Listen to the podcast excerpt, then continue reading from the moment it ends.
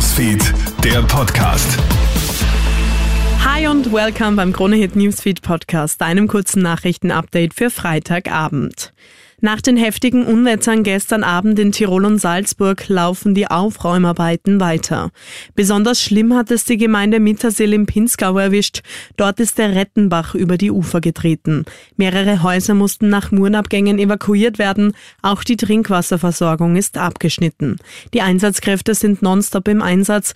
Mittersills Bürgermeister Wolfgang Viertler. Das Positive ist, dass niemand zu Schaden gekommen ist, also physisch. Und jetzt sind wir dabei, aufzuräumen Unternehmen, den Rettenbach zu untersuchen bzw. auszuräumen, denn falls es zu weiteren Niederschlagen kommt, dass es kein weiteres Gefahrenmoment gibt.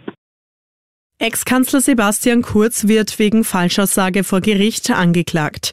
Die Wirtschafts- und Korruptionsstaatsanwaltschaft hat heute einen hundertseitigen Strafantrag gegen den früheren ÖVP-Chef eingebracht. Der Verhandlungstermin ist der 18. Oktober. Die Urteile sollen am 23. Oktober fallen.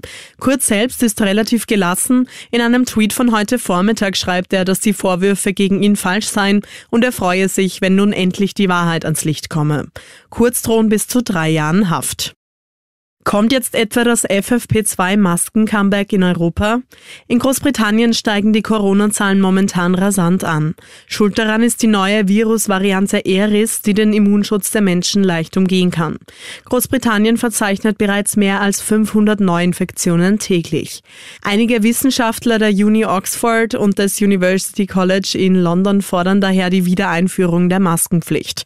Virologe Norbert Nowotny sieht die Lage deutlich entspannter. Sollte sich Eris deutlich schneller und weiter ausbreiten, auch in Österreich, und wir wieder hohe Zahlen sehen, dann macht eine Maskenempfehlung für vulnerable Gruppen natürlich Sinn, aber es ist zum jetzigen Zeitpunkt noch nicht notwendig.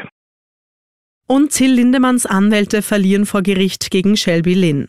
Shelby ist jene Frau, die mit ihrem Interview nach einem Rammstein-Konzert in Vilnius eine ganze Welle von Vorwürfen gegen Lindemann losgetreten hat. Seine Anwälte wollten ihr jetzt mehrere Aussagen verbieten lassen. Das Landesgericht Hamburg hat aber entschieden, was und wie sie es gesagt hat, sei in Ordnung. Das war's soweit von mir. Alle Updates findest du wie immer im Kronehit Newsfeed und auf kronehits.at. Schönen Abend dir. Krone Hits, Newsfeed, der Podcast.